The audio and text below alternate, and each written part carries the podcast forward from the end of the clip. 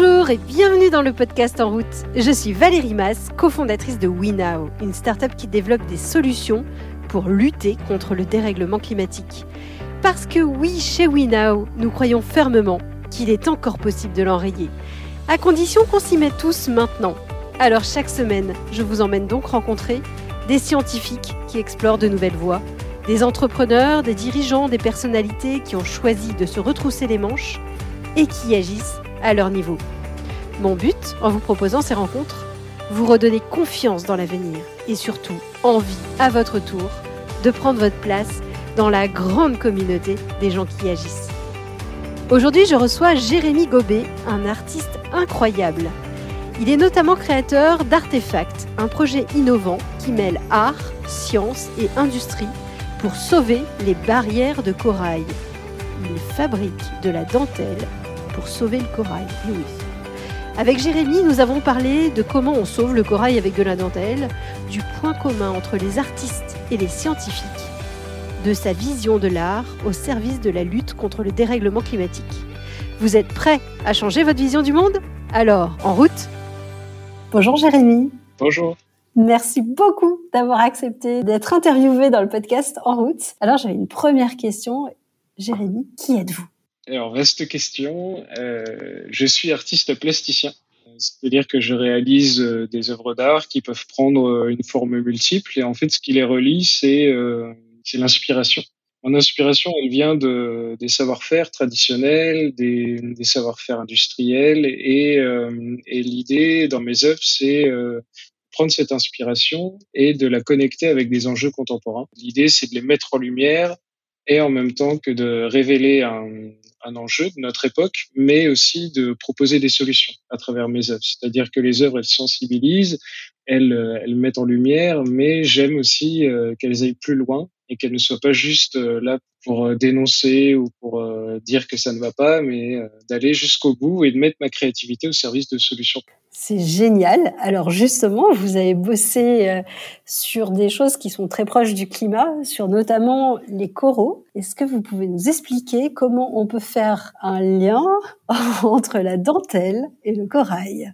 Euh, c'est arrivé en, alors la première étape c'était en 2010 en fait euh, j'ai découvert des coraux par hasard à Emmaüs. Voilà je vais souvent dans des braderies euh, des Emmaüs pour chiner des objets justement du passé pour m'inspirer. Et euh, j'ai découvert ces coraux qui étaient sous une table personne ne savait ce qu'ils faisaient là. Et moi j'ai été d'abord fasciné en tant qu'artiste et, et, sculpteur de ces formes de la nature. J'aurais rêvé les avoir réalisés moi-même, avoir eu assez d'imagination pour ça. Et, euh, j'ai commencé, euh, la première étape, ça a été de les continuer avec différents matériaux, me mesurer un peu à, la nature et euh, essayer de les continuer comme s'ils étaient encore vivants, avec différentes techniques, du tricot, de la porcelaine, voilà, vraiment redonner de la vie à ces squelettes en fait que j'avais entre les mains. Et petit à petit, l'idée a germé de me dire, mais est-ce que à travers mes œuvres, je pourrais pas euh, aider le corail parce que chaque sculpture, euh, chaque œuvre que je réalisais autour de, de ces squelettes, c'était aussi l'occasion d'apprendre des connaissances supplémentaires sur le sujet et donc euh, et malheureusement de découvrir l'état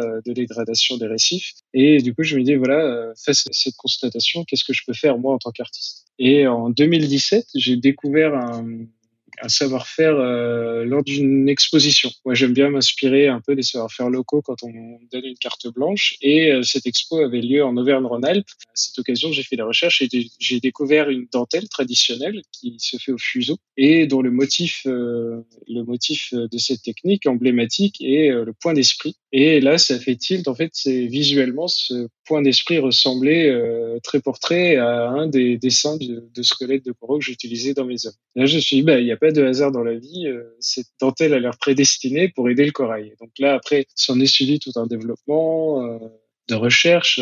la première chose que j'ai faite à nouveau, c'est une œuvre. J'ai réalisé un récif de corail euh, en dentelle. Donc, on a tissé 4,5 km de dentelle. donc, c'était vraiment une œuvre immersive. L'idée était vraiment de, de, plonger les spectateurs dans le corail et dans la dentelle. En fait, ce qui est fou, c'est que là, euh, tout s'est un peu connecté, encore une fois, parce qu'on parle de tissu industriel et on parle de tissu corallien. Et les deux sont en voie de disparition. Hein. les, entreprises de dentelle et les maisons de dentelle sont en train de disparaître et les coraux sont en danger. Donc l'idée, c'était un peu de moins, par moins fait plus et de se dire, bah, est-ce que justement on peut pas réunir euh, ces deux univers, ces deux milieux euh, pour euh, bah, les régénérer l'un avec l'autre?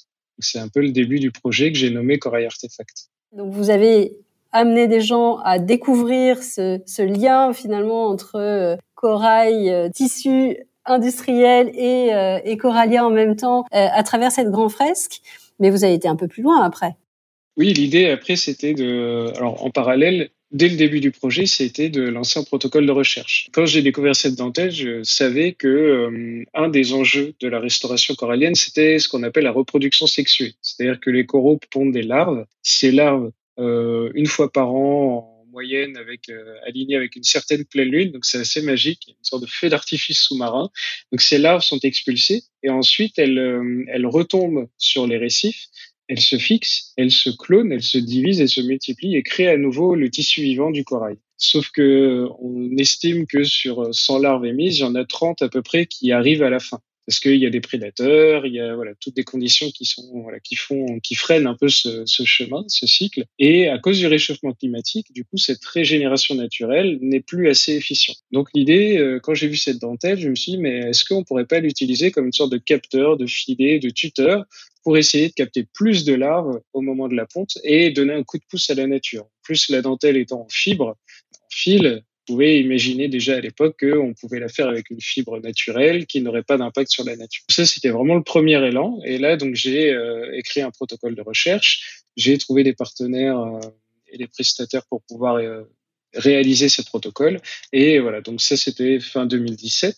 Et depuis, encore là, il y a encore un mois, il y avait des échantillons de dentelle qui étaient testés en Guadeloupe. L'idée, c'est vraiment d'améliorer. Depuis, en fait, je, depuis cette idée de 2017, j'améliore de plus en plus le, le, le principe et les, la matière, le tissage, etc. Donc, c'est un projet qui est en cours de développement. Et en parallèle à ça, j'ai identifié tous les autres enjeux de dégradation des récifs. Donc, il y a la pêche à la dynamite, le BTP, euh, il y a les plastiques, etc. Et donc, l'idée était de développer à chaque fois une solution euh, art, sciences, industrie éducation et savoir-faire pour euh, pouvoir sauver les coraux et en même temps euh, bah, mettre en valeur des, des savoir-faire traditionnels. Et alors peut-être juste pour euh, finir sur le corail, avant d'aller même sur effectivement la sensibilisation, parce que vous faites énormément de choses. Que, que, fait le corail? Il se développe à partir de la structure que vous avez euh, proposée dans, dans, dans ces fibres, c'est ça? Alors l'idée des fibres, c'est vraiment qu'elles captent les larves au moment de la ponte et ensuite qu'elles fassent l'interface entre le récif à régénérer et la larve. Donc en fait, l'idée, c'est euh, ce que j'essaie de développer, c'est euh, de rendre cette dentelle attractive, donc d'attirer plus de larves, en même temps de les capter aussi pour qu'il y en ait moins qui soient dispersés dans la nature. Et à ce moment-là, du coup, euh, elle se fixe sur ce support et ce support, il fait une interface en se dégradant, ces larves vont petit à petit se fixer plutôt sur le, récif à régénérer. Donc ça, c'est l'idée. Et après, maintenant, il faut l'appliquer euh, avec différents protocoles, avec différents produits. Donc ça peut être des filets de captation au moment des pontes, ça peut être une sorte de cloche en dentelle qu'on peut déposer au moment des pontes. Voilà, ça, c'est le travail qui est encore en cours, c'est de concrétiser en solution euh, ça. Là, on est encore au stade où on valide tout ce qui est compatibilité entre la dentelle et les larves. Là, par exemple, moi, j'ai imaginé une nouvelle matière que je suis en train d'extruder, qui est 100% made in France, biosourcée, biodégradable, avec laquelle j'essaie de faire de la dentelle, qu'on est vraiment sur une dentelle nouvelle génération. On est parti d'une dentelle traditionnelle à la main, et en parallèle, il faut arriver à... Parce que la dentelle, euh, en général, est faite en coton. Et le coton, malheureusement, n'est pas la fibre la plus écologique au monde et elle est difficilement productible là où il y a du corail. Et moi, mon idée aussi, c'est vraiment d'inclure les populations et les ressources locales, qui a vraiment, ouais, toutes ces conditions un peu à réunir et qui sont en train de, qui sont en train de se mettre en place. Il y a encore du travail de développement, mais voilà, voilà un peu l'idée de, de comment fonctionnerait cette dentelle. Que vous disiez aussi tout à l'heure, c'est que bah, vous vous êtes aperçu que ça avait des implications beaucoup plus larges. Je crois que vous, avez euh, travaillé sur le plastique et travaillé sur la sensibilisation. Est-ce que vous pouvez nous expliquer ce que vous faites dans ces deux activités aussi? Oui, c'était vraiment toujours dans l'idée de, une fois que j'avais eu ce premier instinct de la dentelle pour euh, la partie régénération sexuée du corail, de prendre tous les enjeux et de proposer une nouvelle solution. Un des gros enjeux, c'est déjà de faire connaître le corail. C'est-à-dire qu'on est sensibilisé, on a souvent envie d'agir pour quelque chose qu'on connaît. Et le corail est très peu connu, en fait. Il y, a, il y a encore pas si longtemps, même dans la science, on pensait que le corail était un minéral. Donc en fait, il y a, y a, y a assez peu de littérature euh, scientifique sur le sujet du corail. Donc il y a vraiment donc au niveau du grand public, euh, c'est encore plus complexe. Euh, C'est-à-dire à chaque fois que je fais des interventions, des choses comme ça, je dis est-ce que vous savez ce qu'est le corail? Ben, peu de personnes savent vraiment fondamentalement. Et même moi, j'en découvre encore tous les jours. Hein. C'est un animal extrêmement étonnant, extrêmement passionnant, euh, parce qu'il est très complexe et surprenant. Donc il y avait déjà cette idée de si on veut agir, il faut, euh, faire connaître le corail. Donc pour le faire connaître, il faut euh, faire des conférences, des œuvres. Les œuvres sont un formidable vecteur de sensibilisation et d'information, et aussi tout un programme d'éducation. Moi, je crois beaucoup aussi, euh, bah, justement, dans l'idée de, ne pas, euh, les pauvres enfants de notre génération qui entendent que tout va mal, euh, voilà, leur dire oui, ça va pas bien, mais on peut aussi essayer de, trouver des solutions. Donc voilà, j'ai créé un kit pédagogique, je fais aussi des ateliers avec les enfants, on leur fait faire des coraux en tricot. Donc pareil, toujours leur apprendre le savoir-faire traditionnel, leur apprendre aussi ce qu'est le corail. Donc il y a tout ce programme de sensibilisation. Il a pour but aussi euh, une action concrète, c'est-à-dire que évidemment, nous, grand public, on a le, la possibilité d'appuyer sur les décisions politiques. Et là, par exemple, pour agir sur euh, le réchauffement climatique ou sur des voilà des gros enjeux environnementaux, là, il faut des décisions politiques. Donc moi, je peux essayer de trouver des solutions de mon côté pour euh, régénérer les coraux, mais il y a aussi cette action à mener. c'est presque du lobbying écologique et qui pour moi passe par, par toutes ces actions de sensibilisation. Et après, il y a d'autres actions, par exemple euh, anti-plastique. Ben là, j'ai créé un, un bio, ce qu'on appelle un biopolymère. Donc, c'est une matière, euh, une matière naturelle qui a les mêmes caractéristiques que le plastique. On peut les, les utiliser pour des contenants, pour voilà tout ce qui est tout ce qui est plastique habituellement. Et là, pareil, j'ai fait un constat. Je me suis dit, mais il n'y a pas de biopolymère qui est 100% made in France, 100% biosourcé, sans impact sur la nature et euh, biodégradable. Les, quatre n'existent pas combinés ensemble. Donc j'ai essayé de l'inventer cette matière et euh, d'y ajouter des éléments propices pour le développement du corail. Donc ça, été aussi un autre développement euh, qui est en cours et qui avance bien. Il y a aussi, par exemple, la pêche à la dynamite et le, le BTP qui détruisent là carrément les récifs, c'est-à-dire que les récifs sont complètement détruits, donc il faut les reconstruire. donc là, je me suis dit, bah, aujourd'hui, il y a des gens qui font ça, mais avec du béton. Sauf que le béton, premier producteur de CO2 au monde, donc premier danger pour le corail. C'est encore une fois un non-sens. Donc là, j'ai imaginé un béton 100% écologique, biosourcé et compatible avec le corail. Donc à chaque fois, c'est un peu cette idée. Moi, j'ai toujours un peu cette image. Il y a par exemple, un peintre, il va euh, prendre son pinceau, ses tubes, sa toile, et il va faire l'œuvre, la peinture qu'il voulait réaliser. Moi, j'ai toujours eu un peu ce truc de me dire, mais qu'est-ce qu'il y a dans le tube de peinture? Comment il fabriquait le pinceau? D'où vient le tissu? Et voilà. Donc c'est un package un peu, euh, voilà, c'est cette idée que euh, même les matériaux doivent être respectueux de la philosophie et des valeurs de mon travail. Et comment on devient de artiste à chercheur Parce qu'en fait, c'est vraiment de la recherche que vous faites, de, la recherche appliquée certes, mais de la recherche quand même. Oui, alors c'est drôle parce que moi, ça m'étonne pas, ça me paraît logique. En fait, euh, pour moi, on est, les mêmes, c'est-à-dire chercheurs, artistes, on, cherche que ce soit la réalisation d'une œuvre, la concrétisation. En fait, c'est la concrétisation d'une idée ou d'une inspiration pour moi. La seule différence, c'est le langage. Après, un langage, ça s'apprend. Donc c'est vrai que ça, ça c'est une grande partie du travail que, que j'essaie de mener au quotidien, c'est apprendre les langages, mais c'est la même chose que le langage industriel, le langage juridique, etc. C'est des manières, pour moi, il faut le voir comme une manière de communiquer entre différents secteurs d'activité. Mais si on revient à une, définition de l'artiste plus euh, Renaissance, par exemple, euh, c'était un peu dans l'ADN de l'artiste d'étudier tous les domaines, euh, des mathématiques à la philosophie, à la peinture, à l'astrologie. Voilà. Donc c'est moi pour moi c'est un peu la définition euh, que j'ai de la création artistique en tout cas et de la création au sens large. Et c'est vrai que alors c'est peut-être anachronique avec avec la définition de l'artiste aujourd'hui, mais j'ai l'impression qu'on revient plus à ça aussi, que les champs s'ouvrent un peu. Alors effectivement, ça a été un peu. J'avais cette vision, mais tout le monde ne la partageait pas. C'est vrai que ça ça surprend Hein, quand un artiste arrive euh, dans un labo et dit voilà on va faire ci on va faire ça euh, c'est pas simple et pareil quand un artiste arrive dans une usine et dit euh, va voir un ingénieur en disant on va faire ci on va faire ça donc c'est derrière il y a tout un travail de, recherche et de confiance hein, aussi en ses, en ses idées en son travail pour pour arriver à ça mais c'est vrai que c'est pas si évident que ça on dit aussi qu'il faut créer, et c'est un peu ce que j'ai le sentiment que vous faites, créer des imaginaires qui soient positifs. Est-ce que l'art peut aider à, créer ces, nouveaux imaginaires euh, du monde qui pourrait euh, être plus cohérent avec une planète euh, durable, Oui, tout à fait. Mais encore une fois, c'est à deux niveaux, c'est à plusieurs dimensions. C'est-à-dire que l'art, il peut à la fois, alors, il doit déjà s'emparer de ces problèmes dans son propre milieu, c'est-à-dire euh, s'attaquer comme euh, le font d'autres entreprises, euh, des entreprises, le secteur privé, public, etc. Dire voilà, faire le bilan, le bilan carbone de l'art quelque part aussi, de se poser les questions et c'est en cours hein, sur les foires internationales, sur les transports des œuvres, les matériaux, etc. Donc il y a une première dimension très concrète aussi d'action au sein de la création artistique. Les artistes aussi, je pense qu'aujourd'hui il faut s'en emparer. C'est impossible pour moi aujourd'hui de créer une œuvre en plastique Enfin, voilà, ça n'a pas de sens. Euh, parce qu'en plus, une œuvre, euh, personne ne les attend, les œuvres. Je veux dire, à un moment donné, euh, il faut bien se rendre compte qu'on ne sauve pas des vies et que on, fait des œuvres pour soi, déjà en premier, et que voilà, ce serait un peu un geste égoïste de faire une œuvre polluante aujourd'hui. Pour moi, ça, c'est la première chose. Et aussi les organisations d'exposition, etc. Donc, il y a ce bilan un peu carbone, comme je l'appelle, de, de l'art. Ensuite, évidemment, il faut qu'on mette notre créativité au service de solutions. Il y a beaucoup d'entreprises aujourd'hui hein, qui intègrent des artistes euh, dans, le, dans leur comex, etc., pour pouvoir euh, voilà, réfléchir à des choses. On peut faire tout à fait la même chose pour la société, hein, se dire voilà comment euh, de manière créative on peut changer les choses, et ça marche toujours. C'est-à-dire que l'artiste pourra poser les bonnes questions. Alors euh, il faut d'abord connaître et apprendre. C'est-à-dire, c'est le sens de la transmission. C'est-à-dire que moi, par exemple, quand je collabore avec des usines, des artisans, etc., j'ai une phase d'apprentissage. Je peux pas venir en disant oui, euh, je vois à peu près, on va révolutionner tout ça. Euh, ça ne marche jamais. il faut d'abord apprendre pour faire le pas de côté.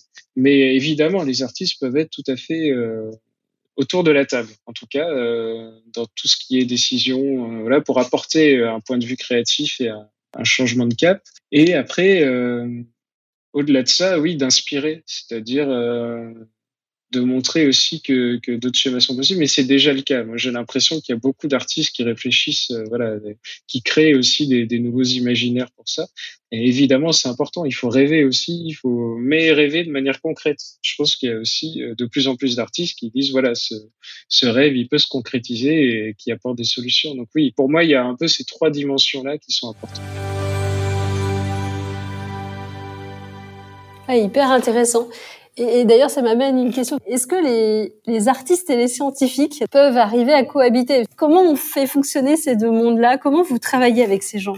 Mais déjà de se rappeler qu'à l'origine, on a la même chose qui est la passion. C'est-à-dire que euh, quand vous avez un chercheur qui étudie euh, telle espèce de fourmi parmi 600, euh, voilà, il l'a, il l'a cherché cette espèce. Il a eu un coup de foudre pour cette espèce. C'est pareil pour tout le tout le, monde du vivant. Chaque scientifique a choisi en fait quelque part un peu sa vie, comme un artiste a choisi de s'engager dans la création. Donc on a ce ce tissu commun, on a ce, bain créatif commun. Après, c'est une question de respect mutuel aussi et de se dire, ben voilà, un artiste peut apporter une idée intéressante autant que celle d'un chercheur.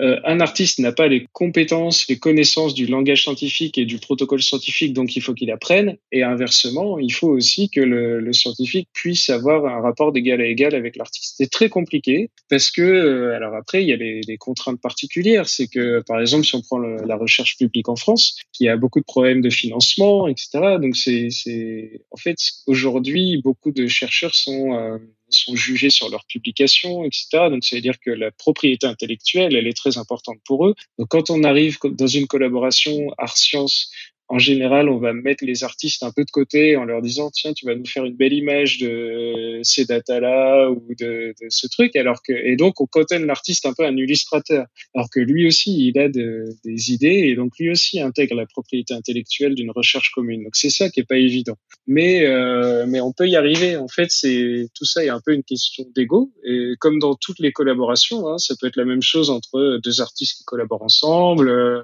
voilà, avec une entreprise. Pour moi, le, le problème n'est pas spécifique à la recherche scientifique ou à la collaboration art-science, c'est la collaboration en général. Donc, il faut euh, savoir mettre son ego de côté. Euh, il faut savoir aussi euh, quels sont les apports de chacun. Et par exemple, moi, je me dis, il y a, y a des collaborations que je vais faire où je vais euh, avoir beaucoup plus d'apports scientifiques qu'artistiques, et que des fois, c'est le scientifique en face qui, lui, a une idée d'œuvre, et des fois inversement. En fait, c'est il faut mettre tout ça à plat et se dire que voilà, des fois, c'est pas ce, c'est pas dans, dans le domaine de prédilection qu'on a dans l'autre. Et moi, je vois, par exemple, il y a beaucoup de scientifiques qui font de la peinture, euh, qui font des créations artistiques, qui adorent ça, euh, mais qui en général font ça euh, un peu de leur côté. Et il y a beaucoup d'artistes qui auraient envie de développer des choses plus, plus scientifiques et qui n'osent pas non plus. Donc voilà, c'est, il faut un peu mettre à, mettre à plat toutes les étiquettes et, et vraiment se dire voilà, qu'apporte chacun, quelle, est euh, la, piste d'épanouissement pour chacun. Et, euh, des fois, elle est, en dehors de son secteur d'activité. Mais euh, pour moi, c'est un peu ça les clés.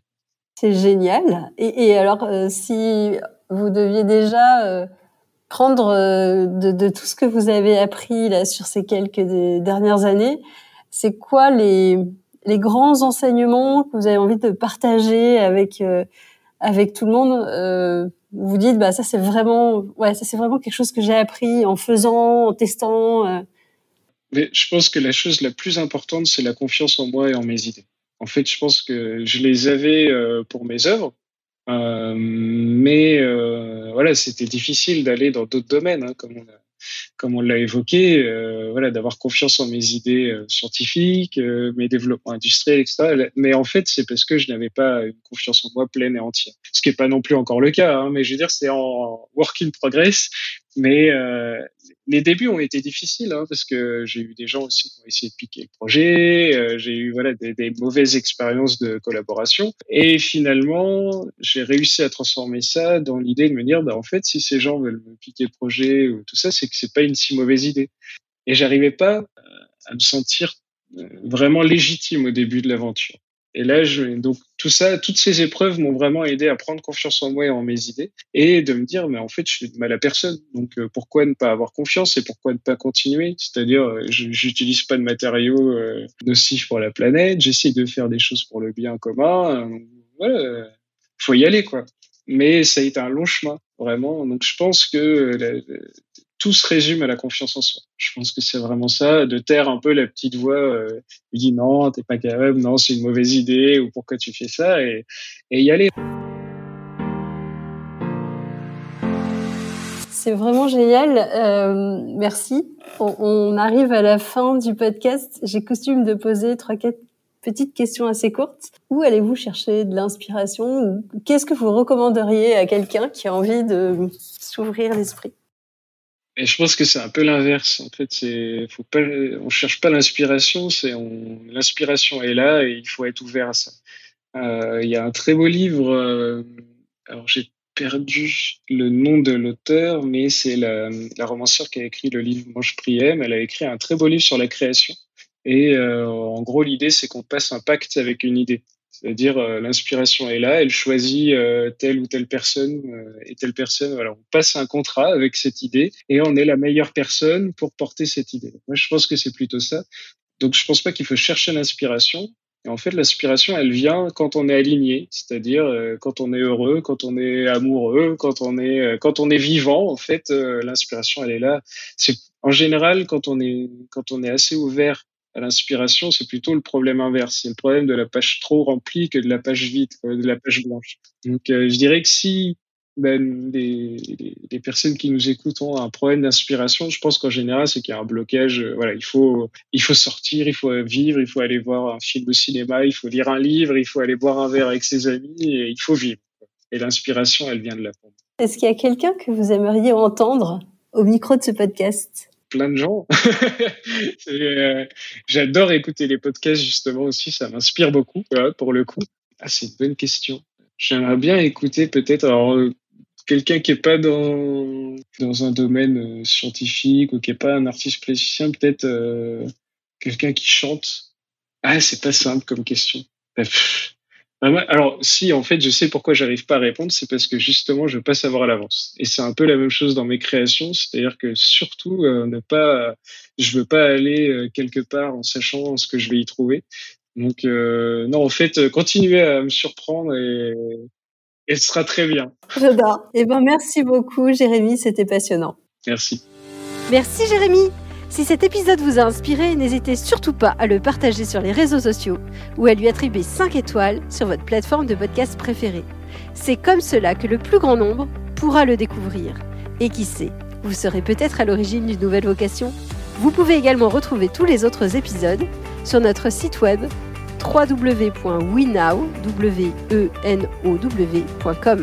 Et la semaine prochaine, je recevrai Sabine Jean Dubourg. Elle aide les entreprises à acheter de manière plus responsable et plus durable. À la semaine prochaine!